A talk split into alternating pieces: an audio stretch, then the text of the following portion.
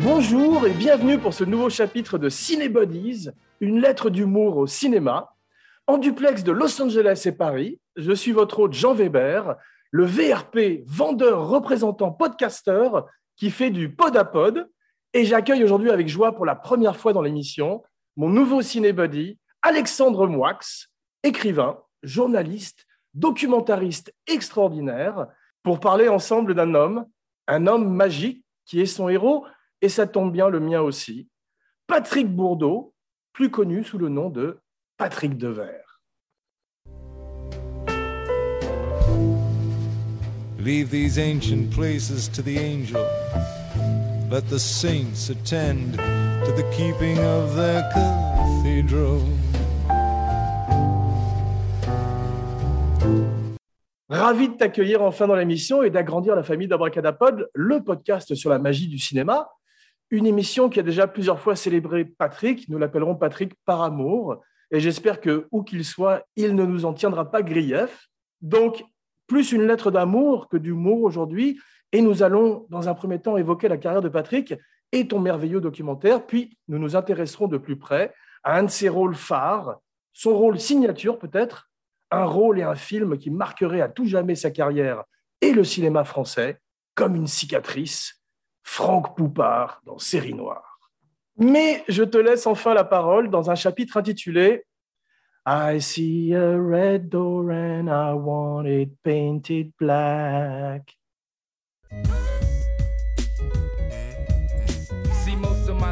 I never had shit. I felt like an outcast, treated like a misfit. Parlons d'abord un peu de toi. C'est ton troisième documentaire sur Patrick? Oui, alors moi j'ai fait un premier documentaire sur Patrick Devers en 2003, donc pour les 20 ans de sa disparition. J'en ai fait un deuxième euh, pour les éditions Gaumont. Donc, le, alors le premier s'appelait euh, Patrick Devers, euh, l'enfant du siècle. Ouais. le deuxième était La balade de Fairbanks. Donc, c'était pour les. J'avais fait un 26 minutes qui accompagne le coffret DVD de F comme Fairbanks. Et Ouais. puis le fameux, là, le Patrick Devers, mon héros. Mais euh, moi, ce que j'aime dans le documentaire, c'est la chasse au trésor. Et euh, dans le premier documentaire que j'avais fait, en fait, il y a eu, juste avant, il y a eu le documentaire de Marc Esposito euh, de 92. Oui, shout out à, à Marc, qui est un ami. Et, Ouais, ouais. Voilà. Il a fait effectivement ouais, un très beau documentaire aussi sur Patrick Devers. Mais avant de parler de Patrick, excuse-moi, je vais t'interrompre parce que je sais, j'ai- je t'ai entendu parler déjà de cette chasse au trésor qui est très évidente dans le documentaire puisqu'on voit des choses qu'on a, et on entend des choses qu'on n'a jamais entendues avant. Mais pour l'instant, je voudrais continuer à parler un petit peu de toi parce que tu es un vrai cinéphile. J'ai vu que tu avais travaillé au Oui. Nouvel Ops, à Canal+, à Studio Canal. Tu as fait des romans, tu as fait des courts-métrages, tu es une espèce de d'homme de la Renaissance et tu as fait un livre sur les cryptides. Ça, c'est cool. Ouais, j'ai fait une, une série jeunesse. Quel est ton cryptide, ton, ton monstre mythologique préféré, rapidement? Euh, mon préféré, euh, j'aime bien l'Oigoy Korkoy, Ah, une espèce de monstre de Mongolie. ah c'est cool. Moi, j'ai un, petit, j'ai un petit faible pour le Chupacabra, Baba Yaga, et je rêverais d'un film avec le Yeti, genre les dents de la mer, mais avec un Yeti Ouais, en plus. Ou, ou ouais. Jeremiah Johnson avec un Yeti en plus. Ouais. J'ai vu que tu avais fait des documentaires sur Truffaut et Renoir aussi. Également, je suis absolument fan de- du cinéma de François Truffaut, ça c'est clair. Euh, Contrairement à Tarantino, tu as vu ce qu'il avait dit récemment? Un, peu de mauvais- un peu de mauvaise foi quand même. Je suis d'accord, ouais. Surtout que j'ai toujours dit que euh, le dernier métro et Inglorious Bastard ferait un très bon double bill, tu sais, pour, Oui, ouais, pour les complètement. voir. Ouais, ouais. ironiquement. Mais parlons un peu plus de Patrick maintenant. Alors, il est né en 1947. Il est enfant acteur comme Kurt Russell. Je vais parler un petit peu avec toi de sa carrière, mais j'invite les gens à découvrir ton documentaire parce qu'effectivement, tu rentres beaucoup plus en détail. Tu as des documentaires inédits. Moi, j'avais plein de choses que j'avais jamais vues avant, dont on va parler bien sûr. Mais est-ce que tu peux nous parler brièvement de son époque des petits morins où il apprend son métier qu'il devra désapprendre par la suite? C'est ça surtout qui m'intéressait. Oui, en fait, Patrick Devers, euh, qui est né Patrick Bourdeau, c'est-à-dire que, euh, en fait, il a, il a deux frères aînés quand il né, Patrick Devers, et ces deux frères aînés ont pour nom Bourdeau, donc ils ont eu un père qui n'est pas le père de Patrick Devers. Ouais. Et, et- et, euh, Patrick Devers ne connaîtra d'ailleurs jamais, euh, le- en tout cas, le visage de son père. Euh, et après, il aura deux autres frères et une sœur qui eux-mêmes auront le même père. Donc Patrick Devers, dans les, parmi, parmi, les six, est le seul à, à, ne pas avoir le même père que les autres. D'accord. Donc il n'a pas le même père que les deux premiers, il n'a pas le même père que les trois derniers. Patrick est un véritable enfant de la balle. Il dit un truc très intéressant et qui est complètement vrai, parce qu'on le voit effectivement en Amérique aussi, on l'a vu avec Drew Barrymore et tous ses enfants acteurs, que c'est très très difficile de passer d'enfant acteur et à acteur. Patrick Devers, donc euh, il est né Bordeaux, mais très vite, il s'est fait appeler Patrick Morin, comme toute la bande de Mado Morin. Quoi. C'était la mère de. Il, a pris le nom de. Ils ont tous pris le nom de sa mère pour être acteur. Dès 4 ans, dès l'âge de 4 ans, Patrick Devers est derrière euh, est devant les caméras pour des films, un film de Clouseau, euh, euh, des, des, des, des, comment, des dramaturgies à la télé, des, les dramas, ce qu'on appelle les dramas. Ouais. des rôles assez lourds d'ailleurs pour un enfant. Des séries, ouais, et puis, et puis il faisait beaucoup de théâtre également.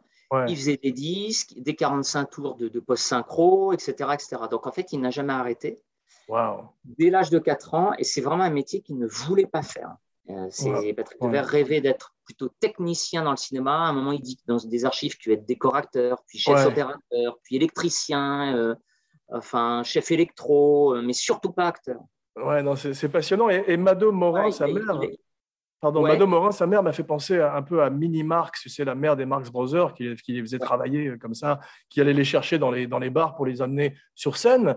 Et il y a un côté un peu Jackson 5 quand même dans la façon de traiter ses enfants, parce que moi je trouve qu'un plateau, c'est pas un endroit pour des enfants déjà, et qu'il y a quand même ce côté euh, vivre euh, par procuration à travers ses enfants, un rêve, qui qu'on voit en Amérique aussi et qui est un peu gênant. Et complètement. Et d'ailleurs, Mado Morin, son grand rêve, elle serait d'être une grande actrice et euh, elle propulse ses enfants pour essayer un jour qu'ils aient un nom tout en haut de l'affiche. C'est Patrick Devers qui le fera. et, et, Patrick dit dans une archive qui est dans mon documentaire qu'il détestait ça. Et du coup, ça crée une espèce d'atmosphère de, assez malsaine chez eux parce hmm. qu'il y avait une vraie compétition entre les frangins. Euh, les frères disaient ah bah moi j'ai eu tel, tel contrat pas toi, euh, je suis meilleur que toi. Et Patrick Devers se sentait vraiment le plus mauvais de tous. Il se considérait comme le plus mauvais de toute, toute la fratrie. Il a dit, il a dit euh, moi on m'a trouvé dans une poubelle. Ouais, moi, de toute façon, je suis né dans une poubelle. Et ce qui est fou, c'est que plus tard, Patrick Devers rejouera euh, cette compétition avec, avec, Gérard Depardieu en disant ben ouais mais moi je suis le second Patrick de j'allais te le dire il, est derrière il est au-dessus. Moi je suis le second. Et, de, et, Depardieu aussi jouera là-dessus en disant mais attends euh, Patrick t'es es, un second rôle c'est pas toi toi moi je suis Gérard Depardieu. on va on va en parler bien sûr de la, de la rivalité avec Gérard les frères ennemis. Euh, on va pas parler des abus sexuels qui sont terribles et qui, dont tu parles à travers Lola, sa fille, dont on va parler en revanche. Mais euh, j'invite une fois de plus les gens à regarder ton documentaire parce que c'est fait avec euh, délicatesse et vérité et c'est comme ça qu'il fallait le faire. Oui, parce qu'en euh, plus, c'est juste pour passer là-dessus, c'est que si on ne comprend pas ça, cette blessure, hein, plus qu'une blessure, c'est capital pour comprendre Absolument. l'âme et le geste final de Patrick Devers. Absolument, mais c'est un, comme je, le, je, le pense, c'est un, mauvais alignement de planètes. Tout d'un coup, si tu veux, il y a, tous ces paramètres se sont mis en place. La parfaite tempête, the perfect storm, comme on dit en anglais, c'est ça. Euh, Buster Keaton a commencé à trois ans, lui aussi. On ah, retrouve effectivement ce, côté, ce côté saltimbanque, parce qu'il a fait aussi du cirque. Il joue le soir, comme tu disais, il doit aller à l'école le lendemain. Donc c'est terrible, comme c'est très difficile comme vie. Et des fois, des fois, il, manque l'école pendant. Plus... Moi, j'ai retrouvé les, les, agendas de ses tournées et il rate l'école pendant deux, trois mois d'affilée parfois. Hein, il, avait des tuteurs ou des gens, tu sais, comme certains acteurs qui ont des. Ah, il bossait, il essayait, oui. Alors je crois que souvent il y a un de ses parents qui allait avec lui ou il y avait des tuteurs, mais il C'était une logistique compliquée, ouais. Ouais, mais il n'y avait pas vraiment de suivi. Hein. J'ai vu qu'il avait croisé, croisé, la route de Pierre Freinet, Gene Kelly, Josephine Baker. Donc, ce qui m'a fasciné, c'est à quel point il, a un pied dans le passé avec toutes ces anciennes stars qu'il croise, même au cinéma, on va voir. Et en même temps, il représente le futur et la nouveauté. C'est un peu comme. Euh, c'est Easy Rider, tu vois. C'est le nouvel Hollywood, c'est lui, tout d'un coup, en fait. Ouais, d'ailleurs, c'est marrant parce qu'il y a vraiment un. Quand on, regarde toutes ces archives, il y a vraiment un, passage entre Patrick Morin et Patrick Devers. C'est-à-dire qu'à mai 68, avant c'était ah un jeune acteur gominé, et d'ailleurs, il avait un phrasé assez bourgeois, une manière de parler. Et ensuite, on sent qu'il s'est complètement canaillé. Il a un côté très, très, très gouailleur, très je m'en fous, très. Absolument. très- Mais tu, tu brûles les étapes parce que j'avais une question à te poser dans ton, dans ton documentaire, justement, dans cette période que tu appelles gominé. Il est à la télévision en noir et blanc avec une barbe et les cheveux longs et tu sais, un costume d'époque en noir et blanc euh, à côté d'un lampadaire. Je ne sais pas si tu, tu vois ce dont je parle. bien sûr. Et ça vient de quoi. C'est un sketch de Pierre Dac. Wow, parce qu'il-. Il est très beau, il est très moderne. Il a un côté Ouais. mousquetaire. Il, il est incroyablement. On pourrait, ça pourrait être un hipster aujourd'hui. c'est- ça. Ouais. Et, et c'était pour jouer justement des. euh, quand il a quitté la maison, quand il s'est barré de chez lui, hein, euh, c'était invivable. euh, Il a il commençait à trouver des petits boulots. Donc ça, c'est des petits boulots qu'il trouvait, des petits boulots d'interprète, parce que finalement, c'est ce qu'il dit Patrick Devers. Quand on lui disait, mais attendez, euh, Patrick, euh, pourquoi vous, vous allez mal? Pourquoi ça va pas bien? Vous avez une carrière formidable. Et il le disait à, à tous les réalisateurs avec qui il a bossé. Il dit, mais attendez, je suis fatigué. Je fais ça depuis l'âge de 4 ans, en fait. Wow. Mais pour moi, c'est pas nouveau. J'ai 30 Incroyable. j'ai 35 ans et j'en ai marre, en fait. Ça, ça fait en fait 30 ans que je fais ce métier. Ça fait pas juste 10 ans. C'est faux. Et, du coup, il était las. Et, en tu fait, sais, ça, le fait qu'il n'ait pas envie de faire ce métier quand il est enfant, comme tu dis, Oui. ça m'a fait penser aussi à, à Jeff Bridges, où son père, Lloyd, allait le chercher pour aller faire, tu sais, la série télé, parce que l'autre, il préférait euh, aller à la plage ou faire du surf. Il n'avait pas envie Bien de- sûr. Bien sûr, ouais, ouais, ouais.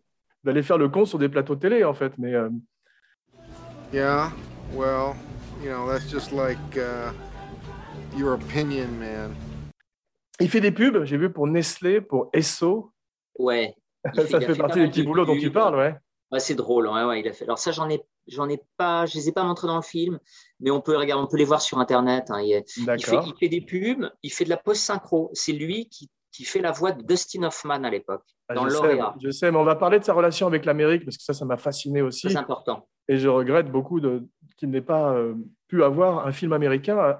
Il veut être réalisateur. Je regrette euh, aussi qu'il n'ait jamais fait son propre film, parce que ça aurait Oui. été probablement très, très intéressant. Et alors, c'est marrant parce qu'il il rêvait, il rêvait de faire une comédie musicale, de réaliser une comédie musicale. C'était son grand rêve.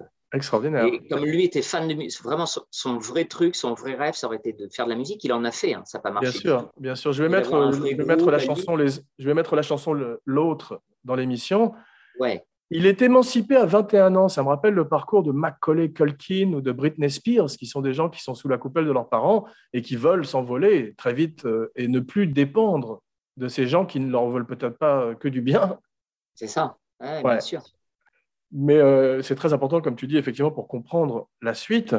Sauf que lui s'est émancipé, à, à- il s'est barré à 17 ans hein, de la maison. 17 ans, c'est ça. À Voilà. 17 ans, il a eu euh, la révélation par son frère Dominique qui lui a dit Mais tu sais, Patrick, on ne se ressemble pas, c'est parce qu'on n'a pas le même père. Il lui a dit Pardon? Il lui a dit bah, Tu sais pas? Bah non. Ah, bah je croyais que tu savais. Bah, tu es le seul à pas le savoir, en tout cas dans la famille. Tu n'as pas le même père que nous. Ah Ouais. bon?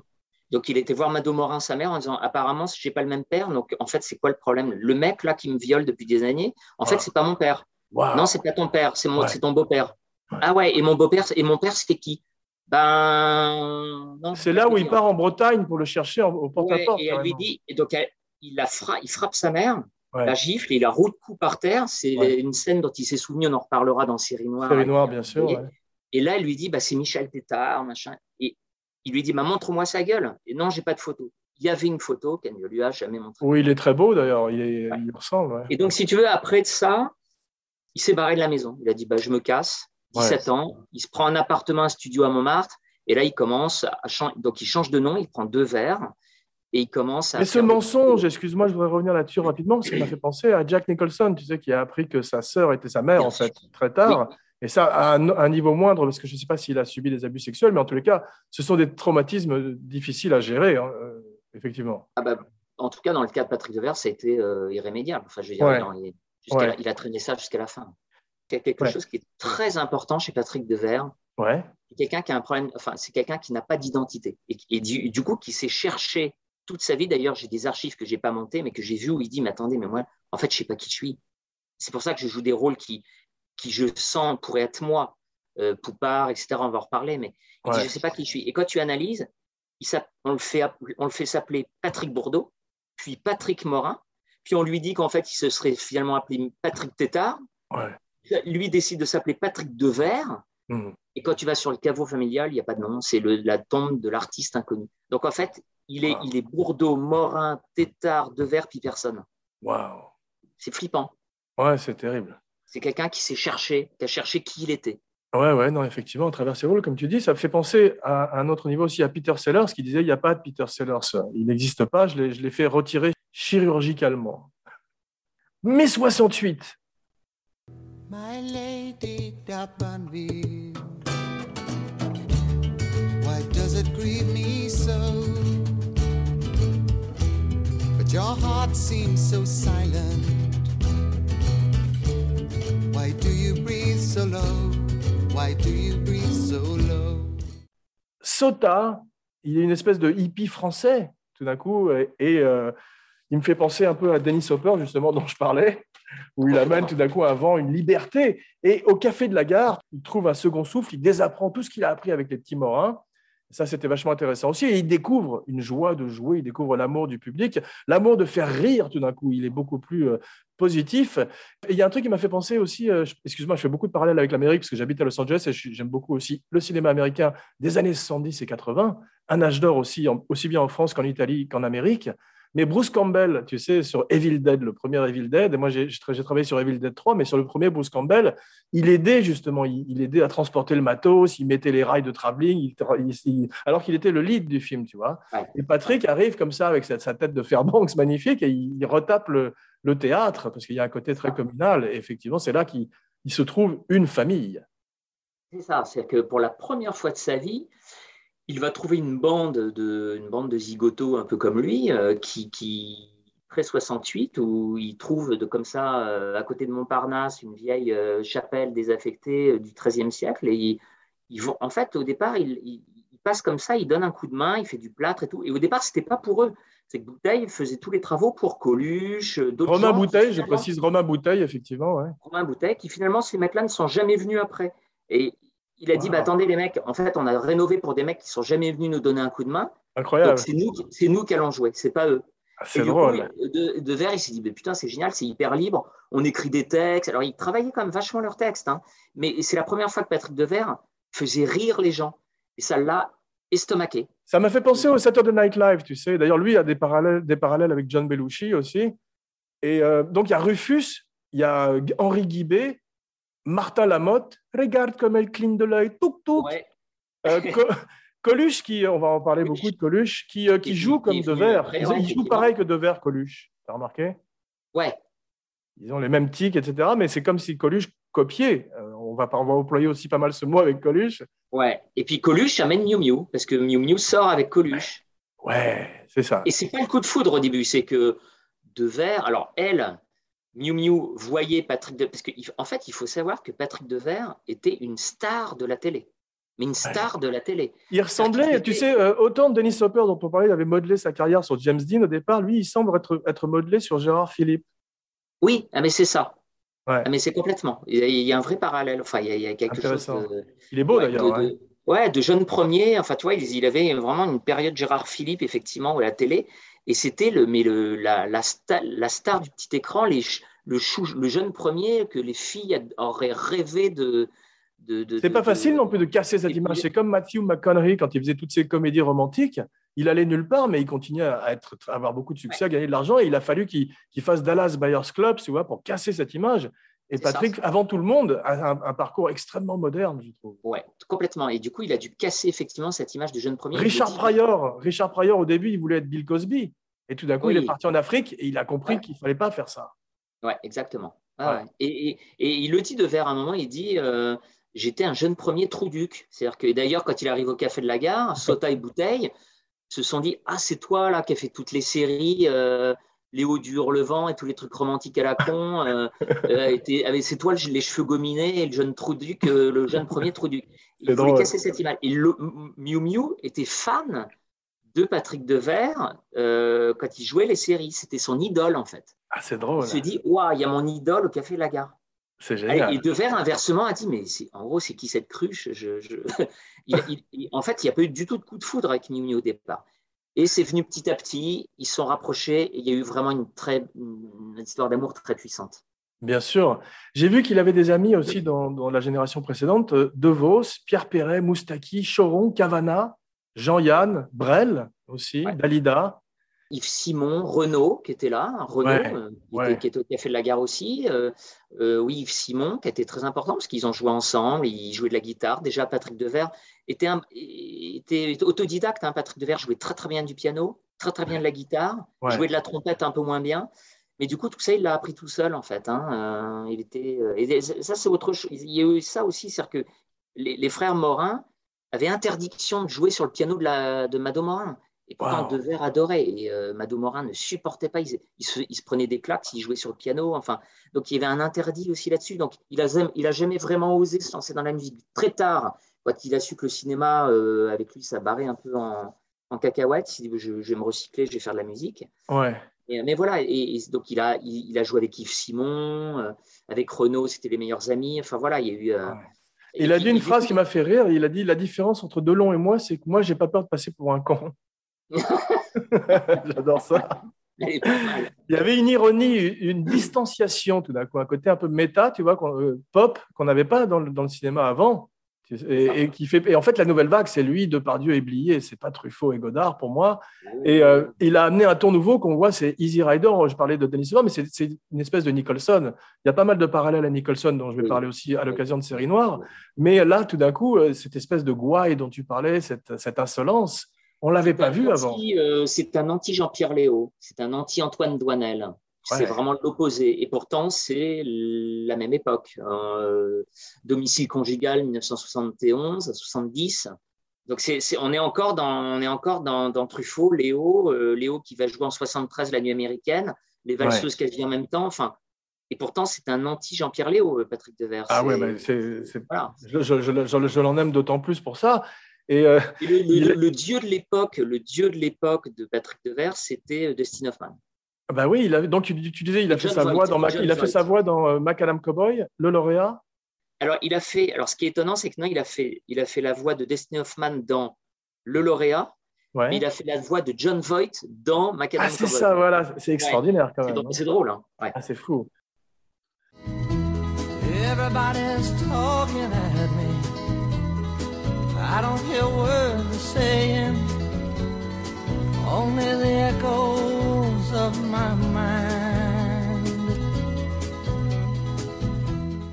J'ai vu que sur. ah, on parlait de Delon, on va parler de Belmondo, parce qu'en fait, autant euh, la génération Gabin, Ventura ont un petit peu tendu la main alors, euh, aux, aux plus jeunes, tu vois, on va, on va parler d'Adieu Poulet aussi, où Mm. euh, on voit sur un singe en hiver, autant Belmondo et Delon, comme a dit Esposito, ont verrouillé le truc et n'ont pas vraiment tendu la main à ces jeunes. Mais il a dit à Belmondo, paraît-il, sur les Marias de l'an 2, Patrick, il a dit Fais gaffe à tes fesses. Genre, genre, il arrive, quoi. La nouvelle Ouais, il, a génération. dit, ah, il a dit faites gaffe, on arrive. il paraît que Belmondo aurait dit sur le tournage euh, à Rapno, aurait dit ce gars-là, euh, il va, il- ça va être quelqu'un. En parlant Ouais. de Patrick Devers. Ah ouais, il l'avait repéré. Mais il y a René Clément aussi qui a compté pas mal dans beaucoup dans sa carrière, parce qu'il lui a donné un rôle de, de figuration quasiment. Paris brûle-t-il?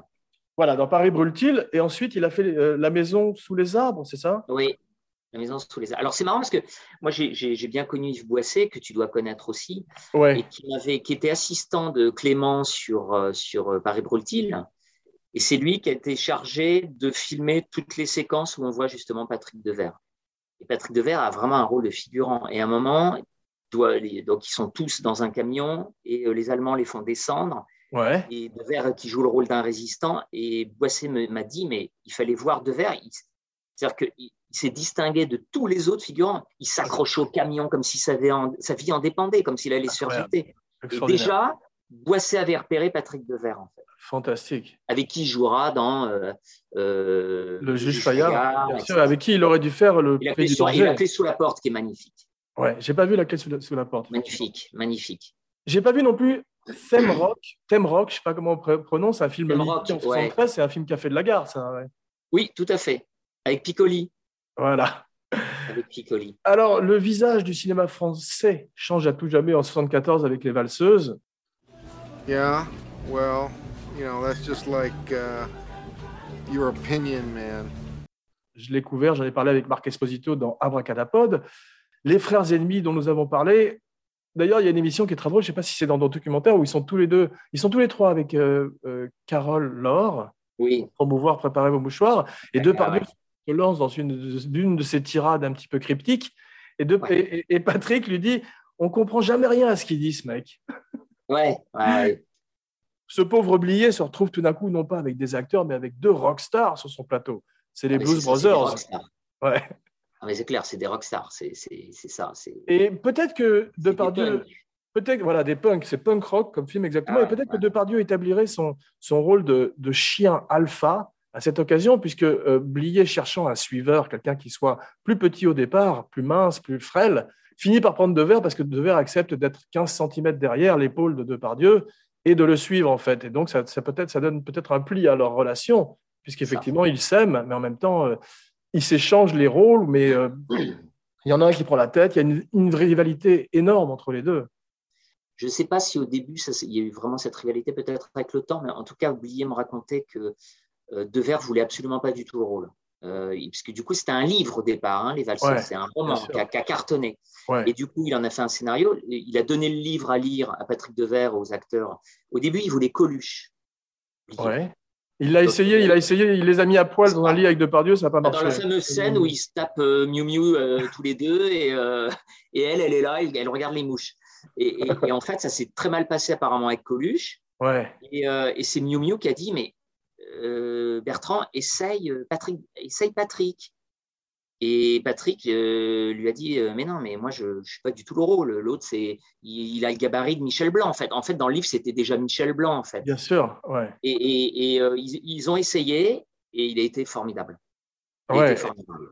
Et c'est là que Blier lui a dit le problème, c'est que tu es aussi baraqué que Depardieu. Et quand on les voit tous les deux, Devers est même beaucoup plus baraqué que Depardieu. Ah ouais, parce que Devers était un vrai boxeur, contrairement à Ah ouais, Depardieu. ouais. On- voit dans. Barocco qu'il n'a pas du tout un corps de boxeur. De boxeur complètement. Et, du coup, euh, Devers lui dit bah, écoute, à ce moment-là, ce que je fais, c'est que je vais me foutre derrière. J'aurai l'air beaucoup plus euh, faible. Ce qui est une Plus- intelligence extraordinaire. C'est- Butch. Cassidy et le Kid, c'est accepter tout d'un coup de laisser une scène à l'autre et de ne pas être en rivalité, comme Steve McQueen et Paul Newman dans La Tour Infernale qui comptaient les C'est ça. répliques, tu vois. Ouais. Mais finalement, c'est ça. C'est c'est comme dans les films de, de, de ton père, sauf que tu c'est un couple Ouais, euh, indissociable. absolument. Euh, dans la chèvre, il n'y a pas de Pardieu sans euh, Pierre Richard. Mais même, c'est- j'irais plus loin, c'est comme Laurel et Hardy, quoi. C'est des trucs Mais c'est comme Laurel et Hardy. Ouais, sur l'autre. Et d'ailleurs, quand j'ai fait mon film et que j'ai interviewé Blier, à chaque fois qu'il me parlait de Devers, il y avait dix phrases derrière sur, sur Depardieu. Il ne peut pas parler de l'un sans parler de l'autre. C'est comme, en fait, c'est comme des jumeaux. Quand tu as des jumeaux, toujours, tu veux pas le faire, mais j'ai des jumelles et tu es toujours obligé, plus ou moins, de comparer, de dire oui, mais, mais l'autre, non. Et l'autre, non. Ou l'autre, oui. Donc, et en fait, c'est pareil. En fait, ce sont des, il y a une vraie gémellité qui a, qui a dessiné le cinéma français. Et d'ailleurs, je, je me dis, est-ce que ces couples euh, qui ont fait le succès, les grands succès euh, patrimoniaux maintenant des films de ton père, est-ce que c'est pas né avec les valseuses? C'est-à-dire que du coup, on, s'est habitué à partir des valseuses à avoir une, gé- une, une- une géométrie du cinéma français de couple, de couple d'acteurs. C'est possible, mais je- j'en ai parlé avec mon père justement à l'occasion du côté body story. Mais c'est vrai que tu peux remonter aussi à la traversée de Paris. Tu as des antécédents quand même de grands couples d'hommes au cinéma. Et, que- Ouais. et la body story en soi-même, c'est un genre. Si tu avais Ouais, Bob Hope et je sais plus qui au cinéma américain, Laurel et Hardy dont on parlait, tu vois, c'était souvent ouais. des couples d'hommes. Un Et dans le cinéma un- français, je trouve que c'était moins, c'était moins, parce qu'il y avait Gabin, il y avait Bourville, mais ils se suivent, mais ils n'ont pas la même, on va dire, le même. euh, Là, c'est vraiment. euh, c'est la belle et le clochard à chaque fois. C'est vraiment deux chiens qui suivent tout le temps. C'est vrai, et on regrette, comme dit Blier, qu'il n'en ait pas fait plus, euh, parce qu'ils en auraient très certainement fait d'autres ensemble. On pense à Pacino et De Niro, on pense aux Beatles et aux Rolling Stones. Tu vois, tout d'un coup, il y a toujours euh, un double extraordinaire, et c'est- ils sont tous les deux au même niveau. Alors, pour, pour rebondir sur ton, ta, ta remarque, euh, Blier avait prévu pour eux deux tenue de soirée. Euh, c'est Patrick Devers qui devait, qui devait jouer le rôle de Michel Blanc. bien Il, sûr. avait- il- devait faire la femme de mon pote. Ouais. c'est c'est Devers qui devait jouer. Non, mais t'imagines en plus le truc. C'est Ouais. Devers qui devait jouer avec Coluche Ouais. sur Coluche qui se tape la femme de Patrick Devers. Tu vois ce que je veux dire quand Ouais, c'était très pervers des, quand même, ouais. deux. Ouais. Et en fait, donc il y a quand même- du coup, ça a été repris par par euh, euh, comment il s'appelle le- la femme de mon pote. C'était avec euh, Coluche et L'ermite et l'ermite. Voilà. Ouais. Donc le rôle de l'ermite, c'était le rôle de Devers. C'est ça. Voilà, mais quand tu sais, à la mort de Heath Ledger, Christopher Nolan a, a déclaré qu'il y avait eu une déchirure dans le cinéma euh, à- à- par rapport à tous les rôles que ce- cet être merveilleux ne, ne jouerait pas, en fait, si tu veux. Et c'est vrai que ça, ça redistribue les films, ça redistribue les donnes, ça donne des carrières à des acteurs. L'an 20 pour le prix du danger, on imagine Patrick courant avec Piccoli, ça aurait été ma- magique. Génial, hein. magique. Ouais. Ouais, Magique. mais Boissier dit qu'il était passé en forme pour courir dans les rues de Budapest. Enfin, je ne sais plus quelle ville d'Europe de l'Est ils ont tourné, mais c'est un film extrêmement physique. Et Piccoli est ex- exceptionnel dans le film. On parlait de lui pour C'est vrai que Patrick Rock. Qui se droguait, droguait beaucoup à la fin, n'aurait pas euh, eu la capacité physique. Ouais. Mais justement, la drogue, tu en parles, c'est comme Lenny Bruce ou Kurt Cobain ou même euh, Robin Williams, tu sais, ou Heath Ledger. C'est des gens, effectivement, tu en parles très bien dans, dans ton documentaire une fois de plus.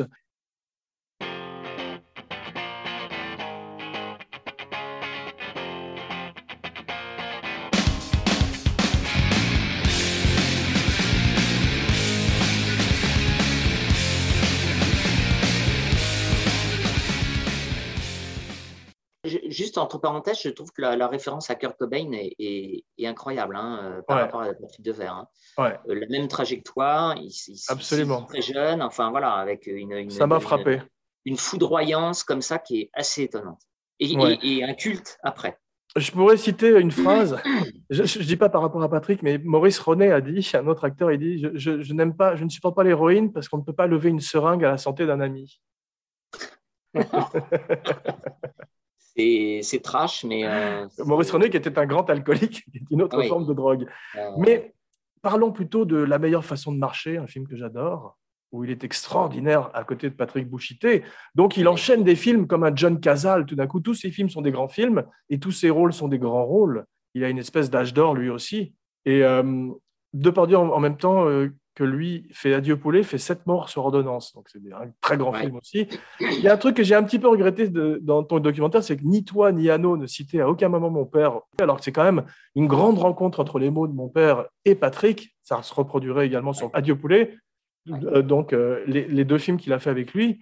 Et c'est vrai qu'il y a une musique qui est très particulière et, qui, et que Patrick a su. Patrick qui jouait son texte au rasoir, parce que on dirait de l'improvisation, mais il y avait un travail en amont. Exactement. énorme. Ah, tout à fait. C'est-à-dire que Patrick Devers euh, n'improvisait pas. hein. Voilà. Euh, Même quand on voit un film comme Série Noire, où on se dit euh, c'est de l'impro. hein, Ouais. Parce qu'en plus, Et c'est Corneau voulait de l'impro, mais on en parlera tout à l'heure. ouais. ouais. Et, et en fait, il savait son texte au cordeau. Alain Cordeau, bien sûr.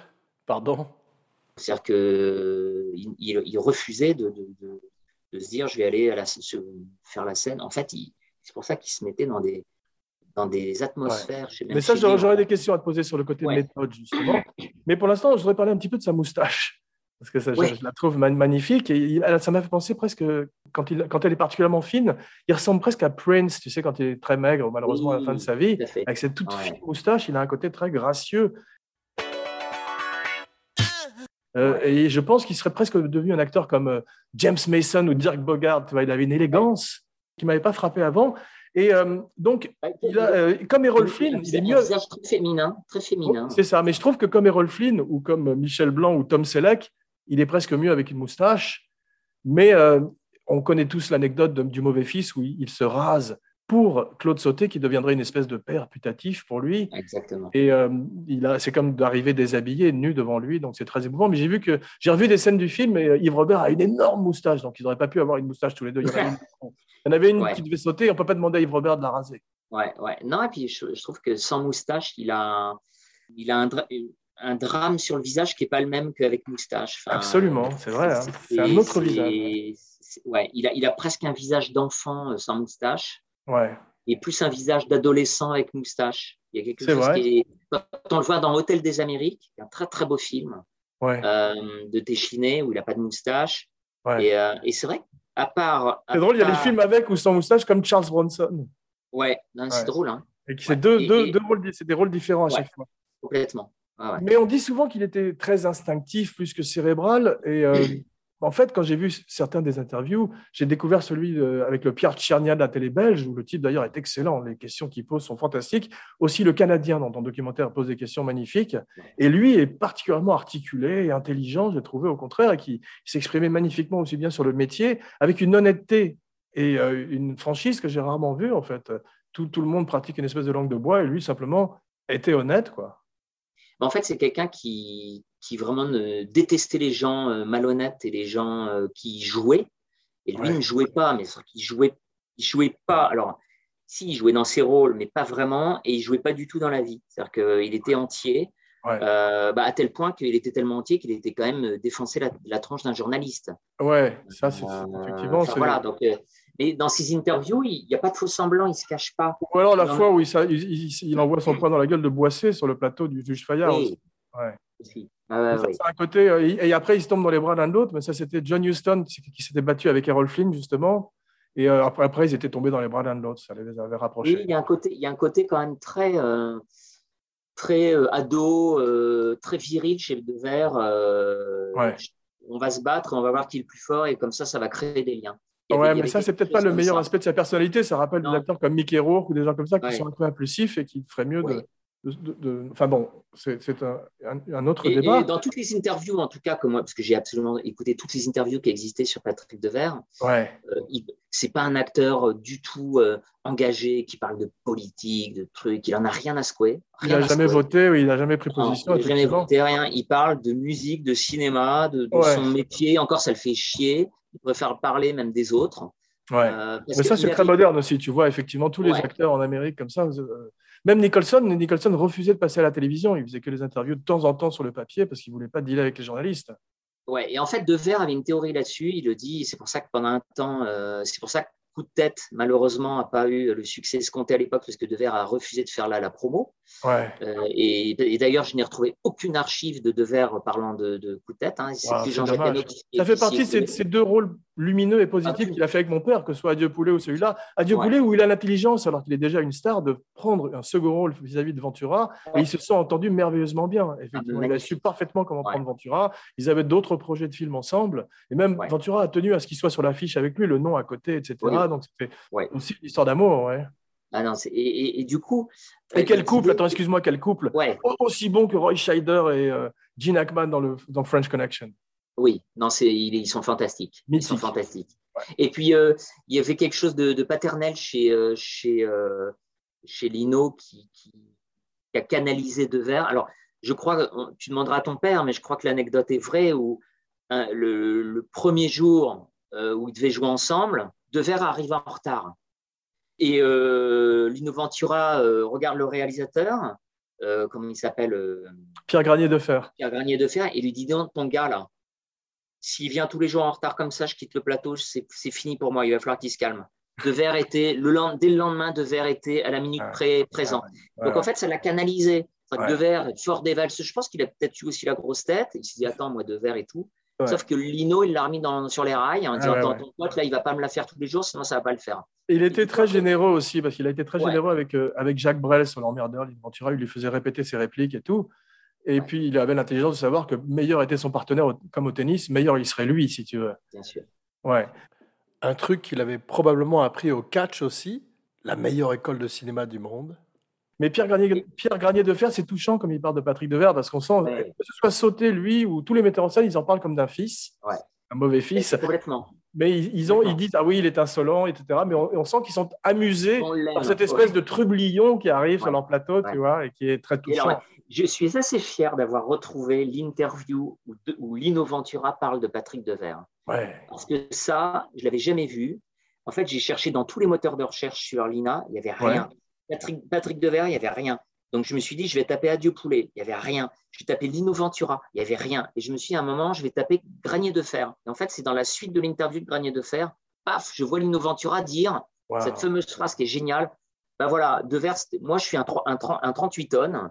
Ouais. Euh, Devers, c'est une Formule 1. Extraordinaire. Il fallait qu'on soit à la même vitesse. C'est génial. Et il J'adore. dit de fait- il dit de Verre, je pense qu'il va devenir, c'est un très très grand comédien. De la part de Lino Ventura, C'est vachement intéressant. ouais, quelle carte de visite. Non, j'adore parce que euh, effectivement, ça fait partie de ces trésors que tu recherches. Là, tu en as trouvé un. Et quand Ventura dit ça, ça m'a fait penser à James Cameron qui parle de, de Schwarzenegger et de, euh, de Robert Patrick dans, Termin- dans T2, tu sais. Il dit il y en a un qui est une Ferrari et l'autre qui est un tank. Et c'est vrai, Et tout voilà. d'un coup, quand, tu as le c'est- T1000 en métal liquide face à- Ouais. aux, aux chaînes au- autrichiens, c'est pas du tout le même gabarit et ça fait un truc Ouais, intéressant. Et puis, on a un Lino Ventura qui est, voilà, qui est Lino, qui est les pieds sur terre. On sent que voilà, il est solide. Et l'autre qui. D'ailleurs, c'est Lino Ventura qui dit il n'arrêtait pas, il tourne autour comme une mouche, il est, il est hyper nerveux. Et en fait, ce qui est génial, ce qui, est- ce qui a impressionné Lino Ventura, c'est que Devers, par exemple, il a une scène, un moment, où euh, ils doivent monter euh, à un étage. Ouais. Et ils sont, ils sont trop pour monter dans l'ascenseur Bien sûr. et Devers euh, passe par les escaliers. Et donc, il doit arriver tout en haut et souffler. Ouais. Et il paraît que Devers a fait trois fois, trois, trois fois le tour de pâté de maison pour arriver et souffler en haut. Extraordinaire. Comme Dustin Hoffman, son Marathon. Man, comme son héros. Voilà, il voulait être essoufflé. Voilà. Ouais. C'est fantastique, mais ça fait partie de c'est la méthode. Je trouve la grandeur d'un acteur. C'est Exactement. vrai, Et ça, absolument. Ça, c'est des petits détails comme ça qui ont fasciné euh, Lino Ventura. Mais euh, il a joué beaucoup de rôles, de, pas, pas dans Radio Poulet, mais il a joué beaucoup de rôles de loser magnifique, d'anti-héros. Il y avait presque une espèce de masochisme parfois qu'on retrouve dans ses films. Et euh, il a été triste de ne pas recevoir de, de prix. Euh, Moi, je ne crois pas beaucoup au César ou au Palme d'Or. Ouais. Et, euh, Mais lui, ça l'a. ça lui, ça l'a fait souffrir. Ouais, ouais.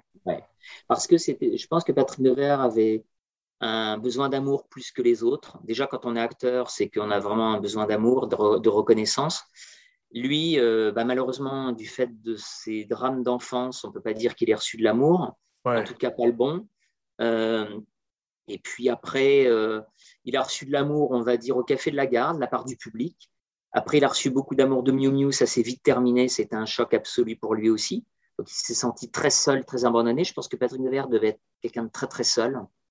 Et puis, euh, il s'est dit, il savait faire que ça, du cinéma. Et le fait de ne pas avoir eu le prix d'interprétation à Cannes pour Série Noire, de, de ne pas avoir aucun des Césars, pourtant il était nominé cinq fois, ça l'a laminé en fait. Il s'est dit, je suis- bah, ça confirme que je suis bien une merde.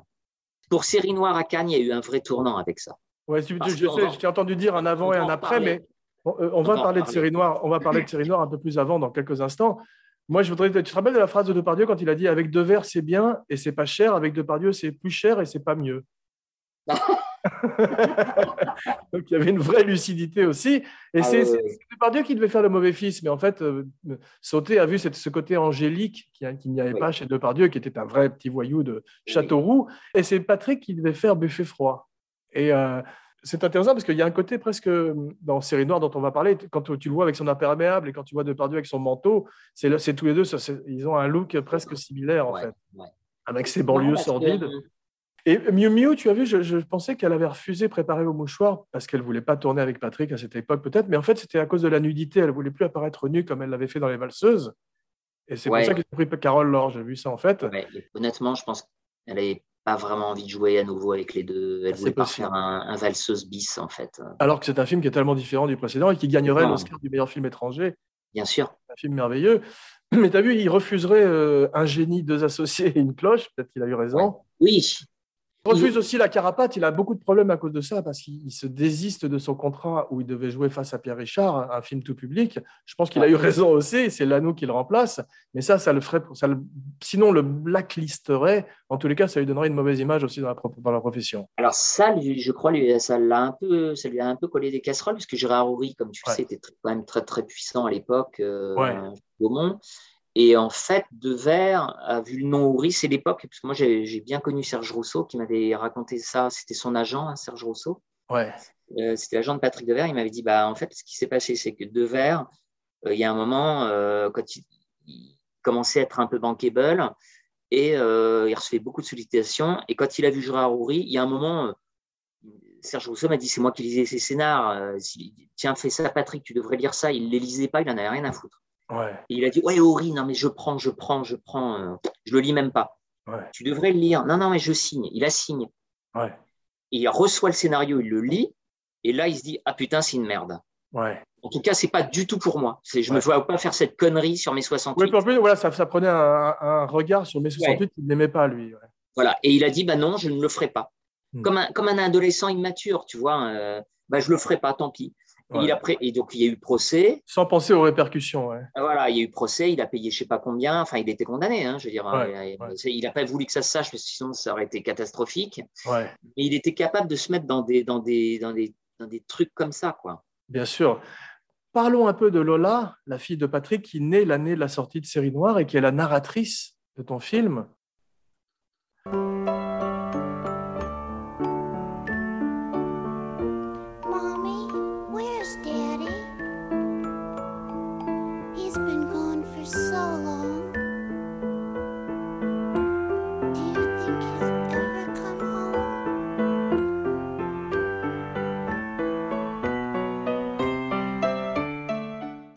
Tu lui as écrit son texte, c'est magnifique, euh, elle Oui. le lit très très beau et ça donne. Moi j'ai une fille, ça m'a particulièrement ému et ça donne une dimension supplémentaire au film, effectivement, bien sûr. Vous vous connaissiez depuis, euh, vous étiez amis dans la vie, j'imagine. Vous aviez déjà. Oui, alors en fait, ce, ce film est vraiment né de notre amitié. Euh, Déjà parce qu'elle m'a fait confiance, elle n'aurait jamais fait ça avec quelqu'un d'autre, ni avec moi si elle ne m'avait pas connu. Ça Ouais. fait 20 ans qu'on se connaît. Je moi, je l'avais rencontrée pour mon premier film sur Devers en 2003 et elle était juste intervenante dans le film. C'est la première fois de sa vie qu'elle parlait de, de son père en 2003. On est Ouais. restés amis. Moi, je l'ai fait jouer dans mon premier court métrage avec Daniel Prévost dans Curriculum. Ok. Et puis après, on est restés amis. Et je lui avais dit, moi, j'aimerais vraiment refaire un film sur ton père, parce qu'en fait, on n'a pas tout dit. C'est-à-dire qu'on ne va pas encore se traîner pendant des années, des dizaines d'années. Le pourquoi de verre, c'est foutu en l'air. Il y a un moment, il faut le dire, il faut savoir d'où il vient, ce qui s'est passé. Elle m'a dit, Alex, on ne peut pas, il y a ma grand-mère qui verrouille tout. On attendra plus tard. Ouais. Sa grand-mère est morte en 2011, je crois, et l'occasion était là pour moi de faire un, un nouveau film sur Patrick. Si Lola m'avait pas dit oui, je l'aurais pas fait, parce que j'avais pas envie de refaire un autre film sur Devers. Je voulais vraiment faire un film complètement différent. Je Ouais. l'ai eu il y a un an et demi au téléphone. Je lui ai dit, écoute Lola, voilà ce que je vais faire. Elle me dit, elle me dit Banco, vas-y, on y va. On Ouais. fait, moi je te dis oui. J'ai vraiment tout scénarisé, hein, tout était avec les images d'archives, tout écrit, je lui ai envoyé, elle a tout validé. Et elle a été incroyable. On a fait une journée d'enregistrement de voix, ça a suffi. En Wow. une journée, elle m'a tout enregistré. Ouais. Incroyable. C'était bouleversant, effectivement. Et euh, il y a une scène que tu aurais dû mettre dans ton, dans ton documentaire, tu l'as peut-être mise dans un documentaire précédent, parce que je trouve que c'est le vrai visage de Patrick et l'amour que les gens avaient pour lui aussi. C'est la scène dans Coup de tête, dont tu te rappelles peut-être, où il est dans la rue et les gens viennent le voir pour lui demander des autographes après qu'il Oui. ait scoré les buts pour la ville. Tu as plein de Ouais, jeunes je qui viennent le mettre. voir, qui l'embrassent et tout. Et on sent que, on sent que c'est pas, c'est plus François Perrin, c'est Patrick Devers. D'ailleurs, il a amené les personnages à lui et pas le contraire. C'est pas très- Et c'est marrant parce que dans un premier montage, je l'avais mise. À un moment, on dit, je sais plus, je dis, euh, ça y est, c'était ta carrière était partie, c'était parti pour toi, les gens Ouais. te reconnaissaient dans la rue. Et paf, ça. je voulais illustrer cette scène comme ça. Ah ouais, ouais bien, ça m'étonne Il pas. sort de l'hôtel Ouais. et que les gens viennent lui. Il y a une fille qui vient lui. Exactement, un rapport personnel.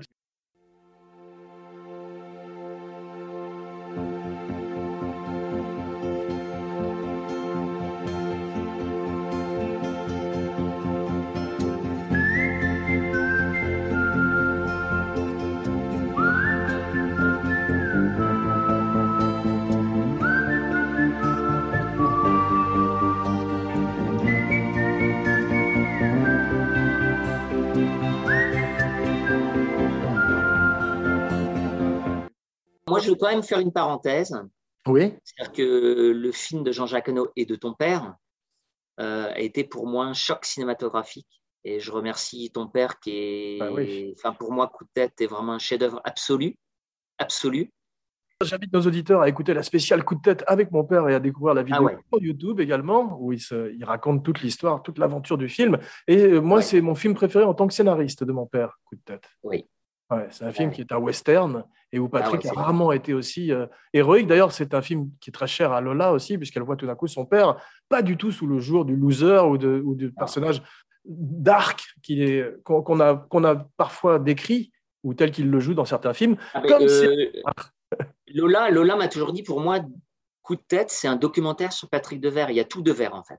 Il y a- Voilà, il y a donc ça rejoint ce que je dis. Il y a tout, tout son éventail. Ouais, mais j'ai une question. Ouais, tu sais à quoi ça m'a fait penser D'ailleurs, je, t'interromps, je suis désolé, je suis Bien très sûr. bavard. Pas de problème. Je voulais te dire ça tout à l'heure. On parlait de Depardieu et, Ouais. et, et Depardieu, normalement, de, et avait été pressenti dire. le rôle dans Coup de tête. Ouais.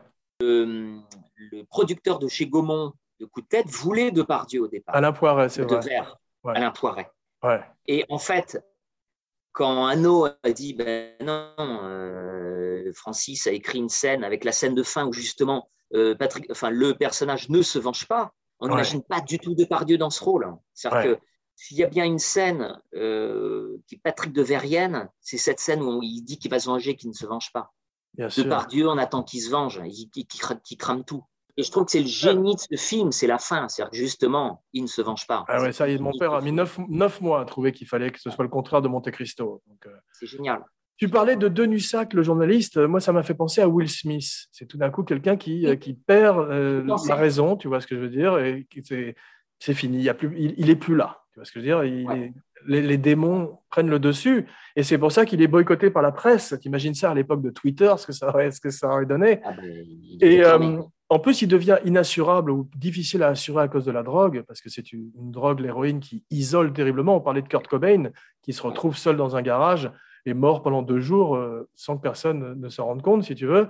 Il est dans le tribunal des flagrants délires, et c'est Oui, l'ancêtre des podcasts, ça carrément. Ouais. Il, il y a une liberté de ton euh, qu'on ne trouve pas à l'époque, où il est l'ancêtre, ouais.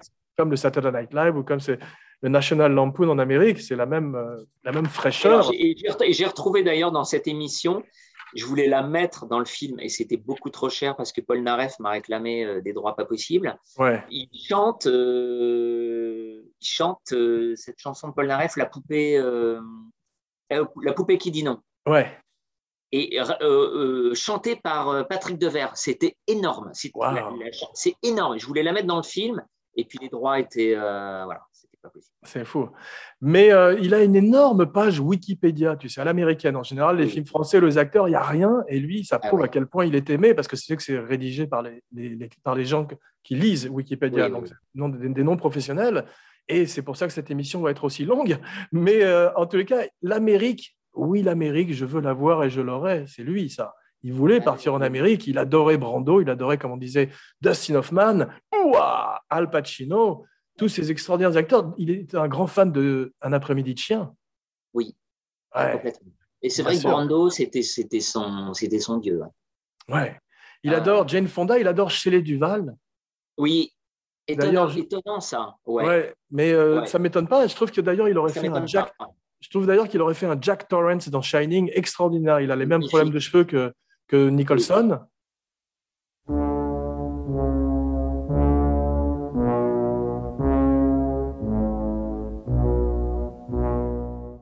Et en même Oui. temps, on voit dans Série Noire la même folie, la même descente aux enfers que Nicholson. Ouais, ouais. Et c'est vrai que c'est ça, c'est quelque chose qui m'intéresserait, c'est d'avoir le retour, de, le, le sentiment de Nicholson sur Patrick Devers, tu vois. Ouais. J'aimerais bien un jour Ah putain. qu'on sa- qu'on sache ce que Nicholson. euh, a Mais il aime, il aime Jane Fonda et Shelley Duval et Granier de Fer le compare à Simone Signoret et Romy Schneider. Donc tu vois, cette énergie féminine dont tu parlais est très présente et on leur approche plus tu d'actrices sais que des que acteurs. Le rêve absolu, et pour, c'est pourquoi aucun réalisateur à l'époque n'y a pensé, certainement, mais euh, où sont les scénarios À l'époque, on se demande pourquoi jamais il n'y a eu un film de, avec Patrick Devers et Romy Schneider. Ça aurait été Ouais. un chef-d'œuvre absolu. Ah. T'imagines? Ah, Ouais. Et d'ailleurs, alors, je sais que Romy Schneider avait voulu jouer dans Un mauvais fils à la place de euh, Brigitte Fossé. Wow. Et c'est et c'est euh, euh, Claude Sauté qui a refusé, qui lui a dit. Hum. Et d'ailleurs, ils sont engueulés avec Romy Schneider à cause de ça. Il a dit non, non, non, je prends Patrick Devers. Si tu es là, euh, tu, tu peux étouffer Patrick Devers. Enfin, il me faut. Ça, vraiment- aurait été trop d'émotions, trop de douleurs sur un même plateau. Ouais, et puis il y avait un décalage. Il, il- il voulait vraiment que euh, le rôle de, de, de la droguée soit un peu en retrait. Ouais. Et là, c'était plus possible. Mais ça aurait été incroyable. Parlons un peu de série noire.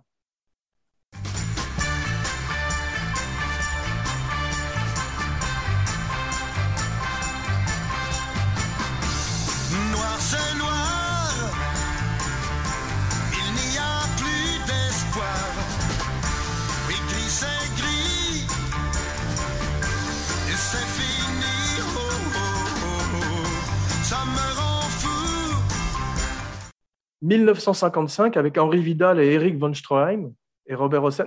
Il y a, il y un film qui s'appelle Série Noire en 55. Imagine que je me sois Ah, planté. vu. si Devers avait refusé le rôle, Audiard n'aurait pas fait, euh, je veux dire, pardon, Corneau n'aurait pas fait le film. C'est drôle que tu aies, dit Audiard. Ouais, Génial, le lapsus, parce que c'est un film qui ressemble au film, non pas de Michel Audiard, mais de Jacques de Jacques Audiard, Audiard. Bien sûr. ouais, C'est un ouais. film de Jacques Audiard, ce film. Ouais. Et, et, euh, et c'est marrant parce que quand, quand Jacques Audiard a écrit Sur mes lèvres, pour Cassel, il a pensé à Devers, Tu parles. Comment Il ne pas penser à à Devers, Devers. bien sûr. Mais évidemment. c'est ce qu'on a en France de plus proche d'un taxi driver. La- Oui. Je peux en parler de Jack Torrance, mais c'est la même descente aux enfers de Travis Bickle et le même, la même implication euh, méthode, parce qu'il reste dans le personnage. Il n'y a pas un bouton on et off. Ce sont des gens effectivement qui vivent nuit et jour et qui souffrent nuit et jour. Donc tu peux pas laisser euh, un petit peu de ton cœur et de ton âme. Il dort trois heures par jour. Il perd 10 kilos pour le film et euh, c'est selon lui son meilleur rôle et, celui pour lequel il a le plus de plaisir à jouer. Ouais. Ouais, c'est marrant. J'ai rencontré Myriam Boyer que je ne connaissais pas, euh, là, du coup, qui est devenue vraiment une, amie, qui a été bouleversée par mon film.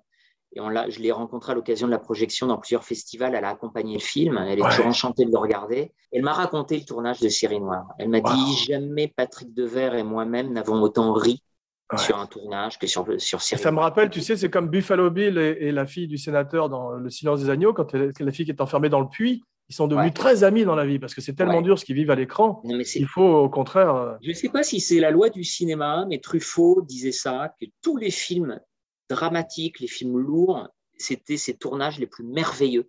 Et les drôle. films les plus drôles, entre guillemets, chez Truffaut, étaient les films les plus tendus. il n'y a pas de règle parce que dis ça, il n'y a pas de règle. Dis ça à Björk et Lars von Trier sur le film qu'ils ont fait ensemble, ils ne seront pas, probablement pas d'accord.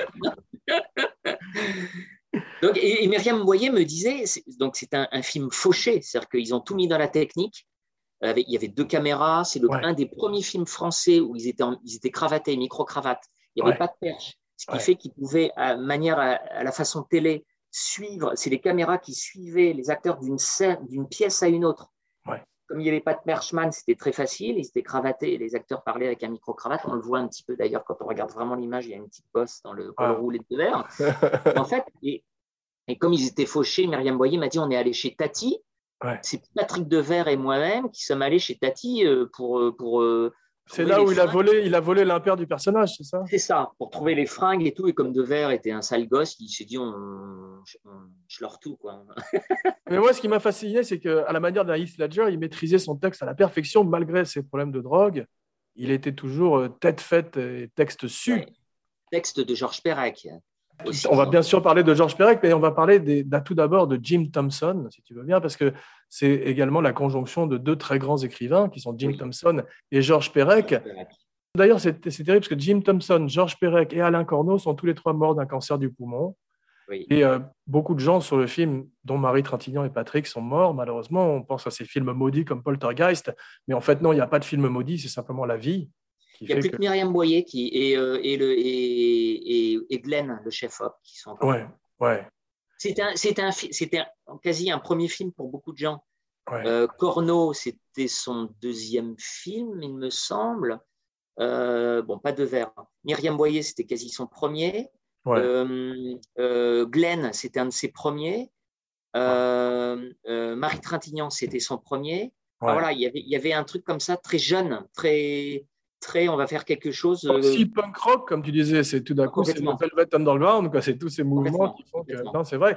Tu as, ça donne un film très noir, très nihiliste, totalement désespéré, une performance extrême, un peu à la Gary Oldman, tu sais, ou euh, aussi Joaquin Phoenix. Ça m'a fait penser beaucoup à Joker, en mieux, bien sûr, complètement. parce que cette espèce de déchéance dans ses appartements, c'est cette même descente dans la folie. Ouais.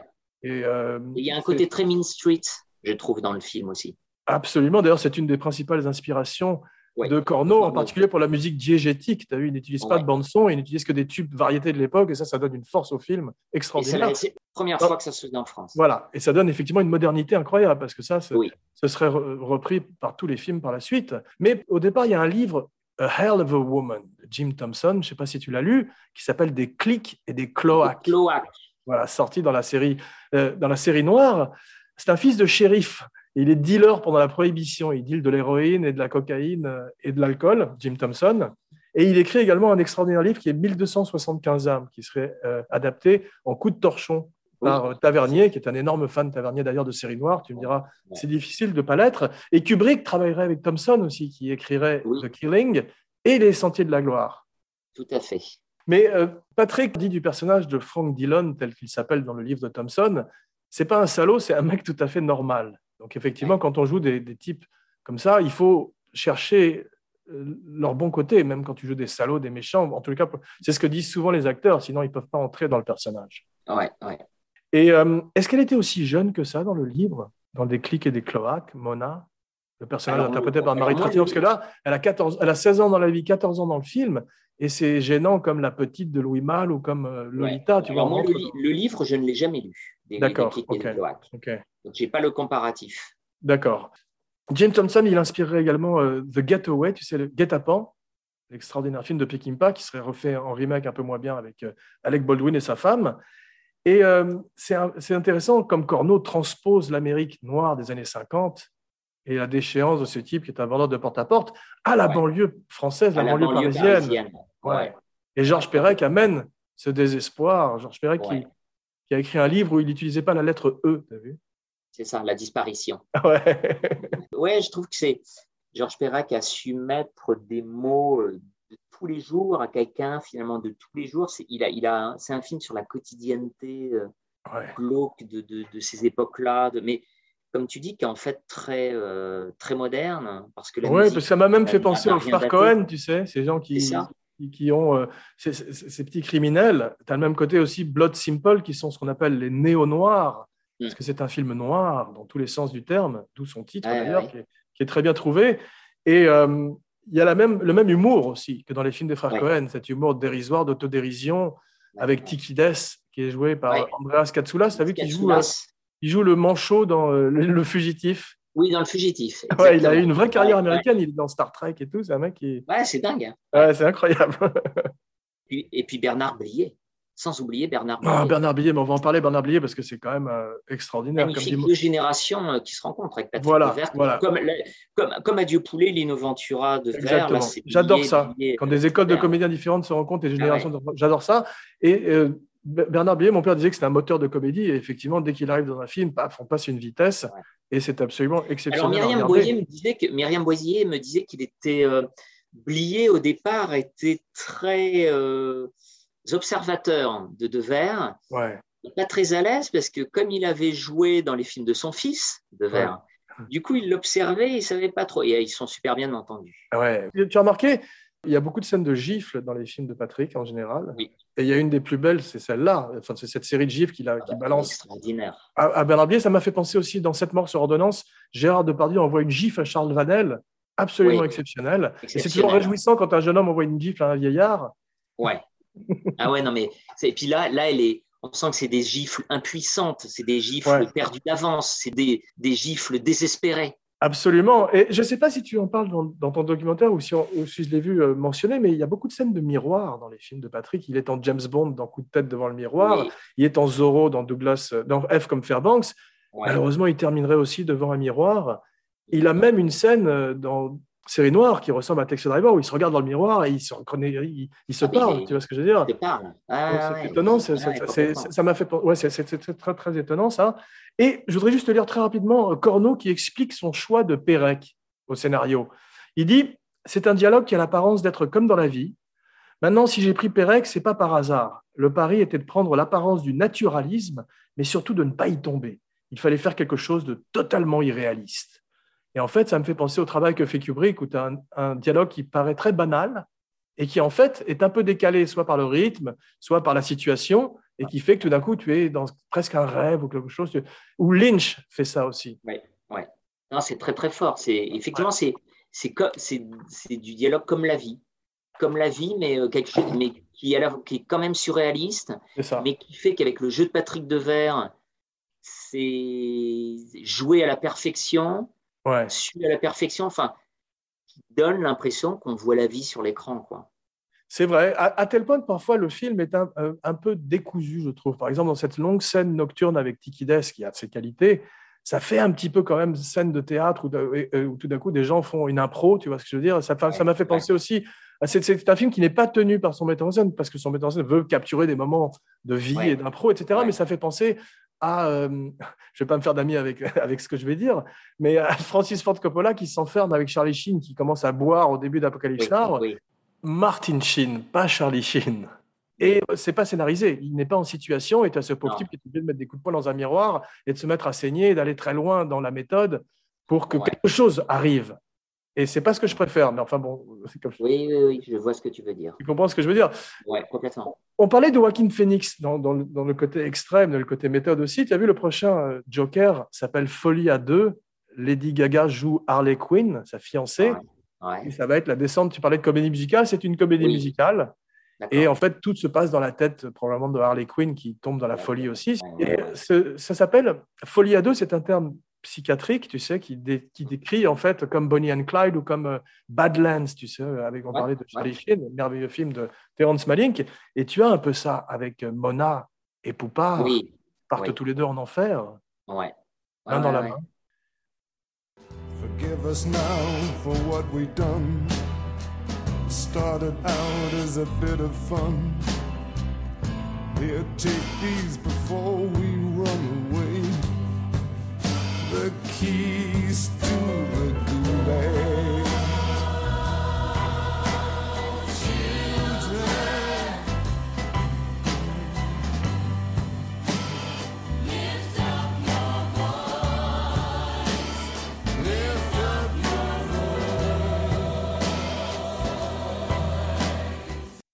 L'accueil est un peu mitigé au départ, mais euh, de- il devient un véritable film culte avec le temps.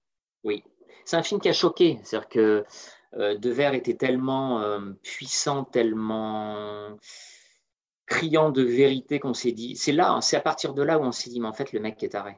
Il, Ouais. il est schizo, il est schizo. Et il a fait peur. Et à la croisette, sur la croisette, il aurait dû avoir le prix d'interprétation, c'est évident.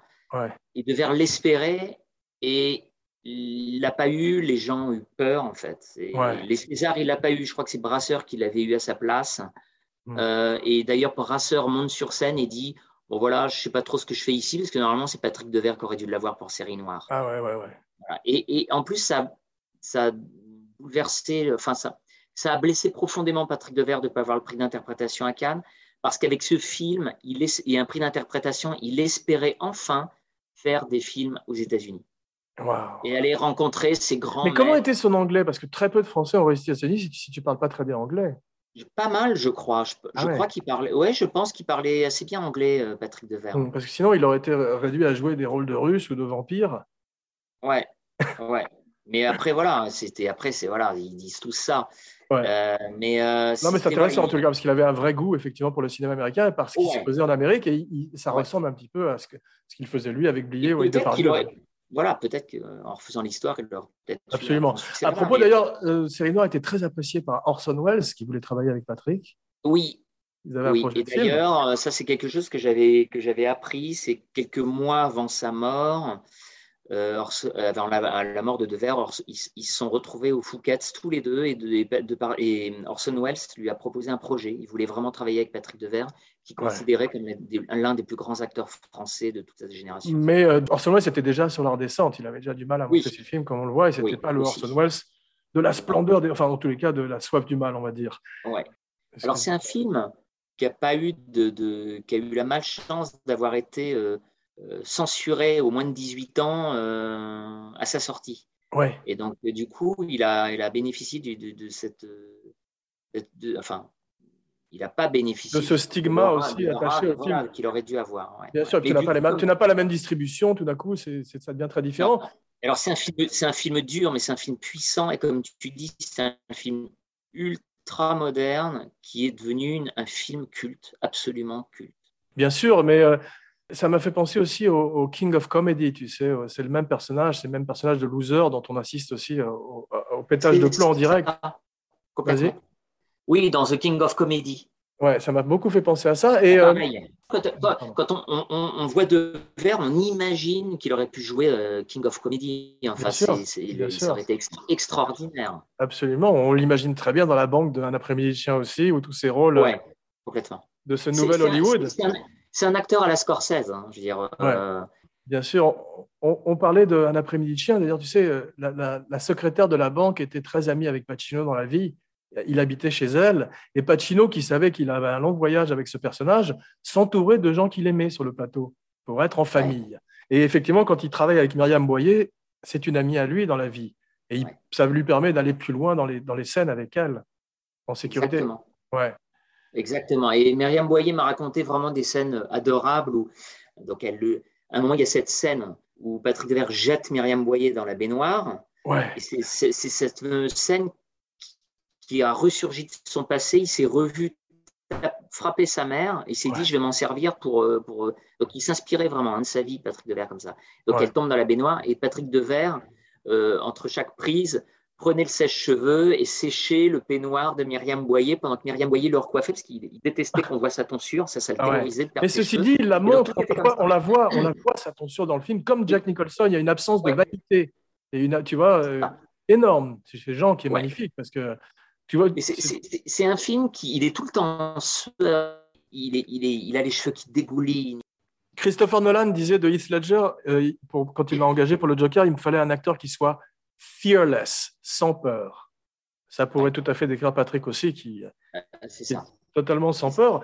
Et euh, tu, tu as vu, euh, c'est un portrait sombre aussi de la France de Giscard. Il y a un contrepoint social très très fort dans ce film que j'ai retrouvé aussi dans Les Valseuses, cette utopie de la banlieue fanée, c'est qui donne des décors d'ailleurs de cinéma magnifiques, des, des cités fantômes. Et euh, tu as ça aussi dans Orange Mécanique, tu vois, ou dans C'est arrivé près de chez vous, où tu as un, un constat terrible. De, de- de- et, et ces pavillons de banlieue, qui ont été très bien choisis par euh, Corneau, ont presque un côté film d'horreur. On est dans la, fa- la famille Adams aussi par moment. tu Ah, sais. Et il Ouais. y a ça aussi chez Labro, le film euh, L'Alpagueur. Ouais. Il y a, il y a, il y a, euh, euh, celui qui après a joué euh, dans Les Maigrets. Là. Gérard Depardieu? Non, non, non. Jean Richard. Non, non, non, non, après. Les derniers Maigrets. Ah, Le dernier Maigret, c'est Depardieu.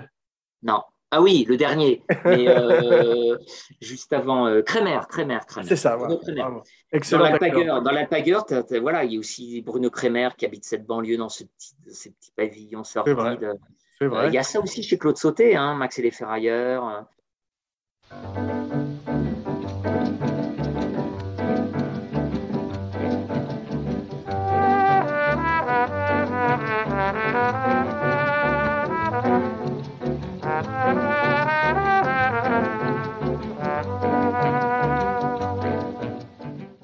L'intro du film est exceptionnelle. J'adore. C'est quand il se met à danser avec ce poste. Ça rappelle Peter Sellers au début de Lolita. Ce sont des gens qui sont parfaitement en liberté et qui sont des mimes, des danseurs, des clowns, avec une, une physicalité extraordinaire. Yeah, well, you know, that's just like uh, your opinion, man. Parler d'ambiance de film d'horreur, on n'est pas loin de la maison de psychose aussi quand on est chez lui. Tu as un côté presque euh, serial killer aussi de ce personnage. Tu peux te dire qu'il va partir sur les routes et aller tuer d'autres gens aussi. Oh, il, est- il a un côté totalement imprévisible. Totalement Ouais. imprévisible. On ne sait pas ce qu'il va faire dans la minute qui va suivre. Quoi. Ouais. Quand, euh, cette scène, euh, c'est- d'une intensité. on- cette scène où il va chercher le flingue, là, on voit la photo tu, derrière toi. il, il est fou. Il soulève le- enfin, il s'est mis dans des, dans des, dans des conditions d'hystérie incroyables. Quoi. Ouais. Il soulève le matelas, il saute sur les armoires, il cherche le, pour chercher le flingue. Enfin, il, il se rend dingue. Quoi. C'est- Bien sûr. Est-ce que tu as vu un film qui s'appelle Mandy avec Nicolas Cage? Non. Parce que Cage m'a fait penser aussi un peu à Patrick. Il a la même folie, les mêmes problèmes de cheveux. Et euh, il y a des scènes dans le film qui rappellent aussi cette, ce côté extrême du jeu, si tu veux. Et c'est terrible parce que c'est un film euh, où il s'est fait, il s'est fait mal. Tu as vu cette scène où il met un coup de tête dans la voiture C'est terrifiant. Oui. Ouais. Ouais. ouais, Ça, il avait dit à Corneau, je te le fais. Il voulait, euh, Corneau voulait pas. Il a dit, si, si, je te le fais. Par contre, il n'y a qu'une prise. Ouais. Mais ça, on- tu, tu retrouves cette violence dans F, F comme Fairbanks quand il se jette euh, dans la pièce, là, que les gens essayent de l'arrêter. Tu as peur pour les gens. Tu sais, Joaquin Phoenix fait la même chose dans The Master et tu dis tout d'un coup, là, ouais, il y a quelqu'un qui va prendre. C'est d'ailleurs, c'est dans, c'est- moi j'aime bien les gens qui sont en contrôle. C'est pour ça que la méthode aujourd'hui en Amérique est très, très critiquée. Parce que tu as des acteurs comme Jared Leto ou Joaquin Phoenix qui ne s'arrêtent pas et qui commencent à torturer des gens sur le plateau sous prétexte qu'ils jouent des psychopathes dans le film. Ouais. Et Ouais. il y a- il y a- à mon avis, il y a un professionnalisme là et un respect de l'autre qui doit Oui. arriver. Et être Et rencontré. Patrick Devers, euh, euh, enfin voilà, était très très professionnel. C'est que et on disait que, alors on dit qu'effectivement il n'y a pas vraiment de frontière entre lui et ses, et ses personnages parce que euh, il le dit hein, dans une archive, il dit Franck Poupard, c'est moi, c'est moi. Et évidemment c'est moi, il me ressemble. Ouais. Mais mais il jouait, c'est-à-dire que euh, il connaît le rôle par cœur, les, les, les, les mots de Pérec sont euh, au mot près. il était comme Gabin pour ça. hein. C'est-à-dire Ouais. euh, il, savait son, son texte au cordeau, au mot près, quoi.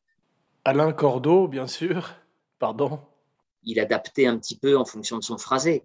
Et, et- mais, euh, mais il improvisait pas, c'est-à-dire qu'il rajoutait pas des phrases euh, et il savait s'arrêter. Euh, Quand euh, on disait stop, euh, cut, c'était la scène était finie, voilà. Mais il se mettait dans une ambiance, comme tu disais, une fois chez lui, de pas dormir pour arriver complètement stressé, fatigué et à Ouais. limite acariâtre sur le tournage. Ouais. Et euh, voilà. Mais c'est vrai qu'il il ressemble à un ange déchu parce que tu as toujours, tu as toujours ce, ce beau visage de chérubin. Mais tu sens les coups de la pie, tu sens euh, les cheveux Ouais, qui il, a un à il a- il a un visage d'enfant, Patrick Devers. Ouais. Euh, c'est ce que je fais dire à Lola dans le film. euh, c'est un, un- un enfant à, à visage de félin, enfin, ou un félin plutôt. C'est un félin à visage d'enfant. Ouais. euh, vrai. il- quoi qu'il arrive, il a une tendresse dans le, dans le regard, en fait. Et c'est ça qui est bouleversant dans le film Série Noire. C'est que c'est pas juste un, un frappadingue pathétique, c'est un frappadingue romantique qu'on a envie de prendre dans ses bras, qu'on a envie de sauver. On le sent tellement désespéré, ce qui fait pathétique. On sait qu'il va se faire prendre, qu'il tue n'importe qui, la vieille. la- Et en fait, il le fait sans, comme un gamin en fait qui fait une bêtise et qui croit que ça va pas se voir, tu vois. Ouais, Euh, c'est vrai. il, il- il est. C'est euh, bien, c'est- bien dit, mais tu vois, moi, pour ce, pour ce podcast, je ne voulais pas que ma recherche se termine parce que je ne voulais pas arriver au- à ce jour tragique de juillet 82, tu vois, ouais. et que ça s'arrête. Et c'est vrai qu'on a dit ensemble qu'il avait beaucoup de scènes de miroir. Patrick, c'est The Man in the Mirror de la chanson de Michael Jackson, c'est nous, en fait. Il a donné un miroir aux gens d'une humanité qu'on a rarement vue au cinéma. Et euh, comme James Dean, comme Kurt Cobain dont on parlait, comme cette- ce terrible Club 27, tu sais, avec Janis Joplin, Jimi Hendrix, Oui. tous ces gens qui sont morts à 27 ans. Lui est mort un peu plus tard, comme John Belushi, mais il y a Jim Morrison, Amy Winehouse, beaucoup de musiciens, beaucoup de rockstars, comme Patrick, qui était en quelque sorte une rockstar aussi, et euh, beaucoup d'autres qui sont partis beaucoup trop tôt. Tous ces génies qui nous ont quittés et qui, comme Icare, se sont rapprochés trop près du soleil.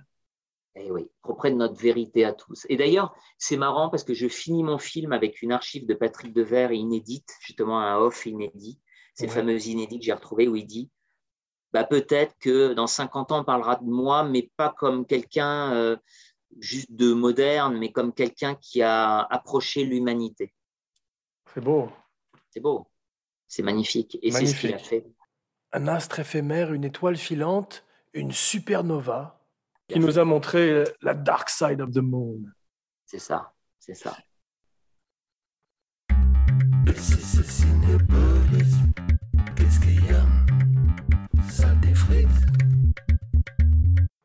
Bien, merci mon nouveau cinébuddy pour ce voyage au pays des merveilles de la filmo de Patrick Devers et merci pour ton merveilleux documentaire. Merci à toi, vraiment. Où peut-on le voir? Alors, on peut le voir en replay sur euh, France Télé. Ok, Il y a un DVD Studio Canal qui vient de sortir dans un magnifique coffret ok, euh, pour les fans encore de DVD. Euh, il y a tout, quasiment tous les plus beaux films de Patrick Devers et une nouveauté qui est Paradis pour tous, le film de Alain Gessois, le dernier film de Patrick Devers, qui est posthume puisqu'il est le film est sorti en août et Devers s'est suicidé en juillet. ouais. Et du coup, c'est dans ce film qui sort en 4K pour la première fois, enfin en Blu-ray, pardon. Donc, il y a mon documentaire dans ce coffret euh, Patrick Devers. Voilà.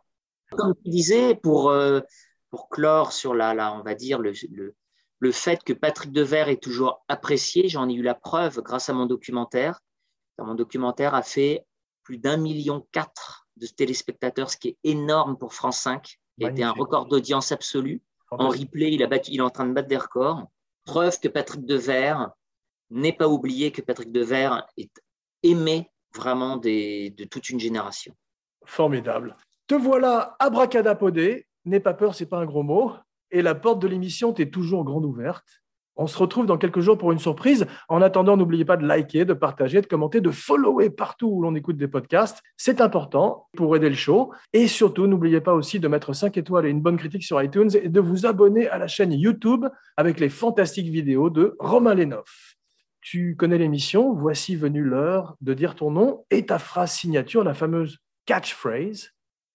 Alors, mon nom, Alexandre Moix, et vive les étoiles du cinéma Vive Patrick Devers.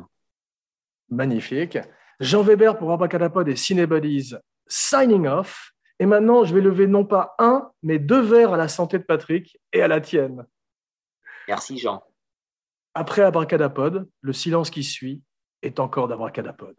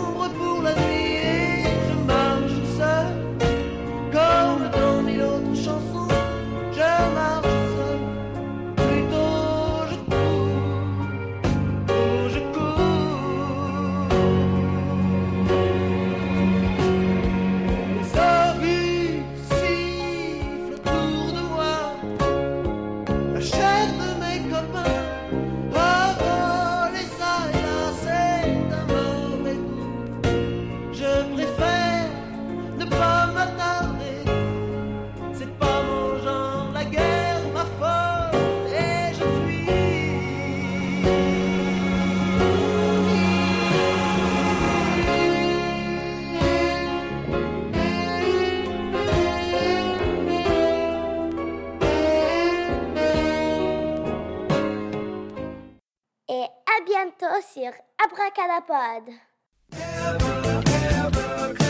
Pod.